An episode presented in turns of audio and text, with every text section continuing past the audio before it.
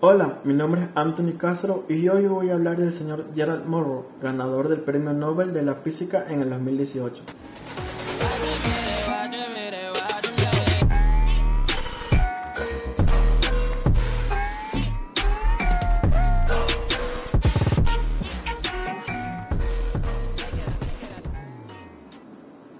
El físico Gerald Morrow nació el 2 de junio de 1944 en el país de Francia.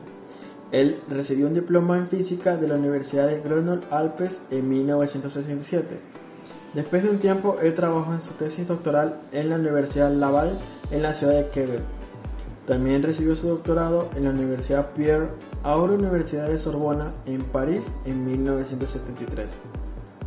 Luego de muchos años, obtuvo una beca postdoctoral en la Universidad de California en San Diego y pasó tres años en la École Polytechnique en París. Luego se unió al Laboratorio de Energía Láser de la Universidad de Rochester. Es miembro de la Sociedad Estadounidense de Física, Academia Nacional de Ingeniería desde 2002 y también Academia de Ciencias Rusia desde 2008. En el 2018 obtuvo el Premio Nobel de la Física con la ayuda de la canadiense que también fue su estudiante Donna Strickland que se convierte en la tercera mujer en ganarlo. También con el estadounidense Arthur Askin, que inventó unas pinzas ópticas que con sus dedos de rayos láser agarran partículas, átomos, virus y otras células vivas.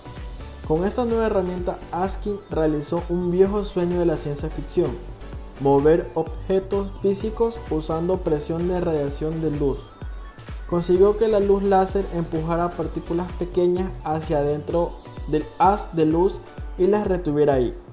En general, sus investigaciones desarrollaron instrumentos de una precisión ante insospechada, capaces de abrir áreas de investigación inexplorada y de generar una enorme cantidad de aplicaciones industriales y médicas.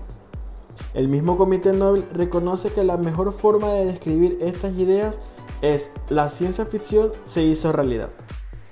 Gerald Morrow es el catorceavo francés que logró obtener el Premio Nobel de Física, seis años después de Sergei Aroche, que había sido premiado por su trabajo que permitieron la medida y manipulación de sistemas cuánticos individuales.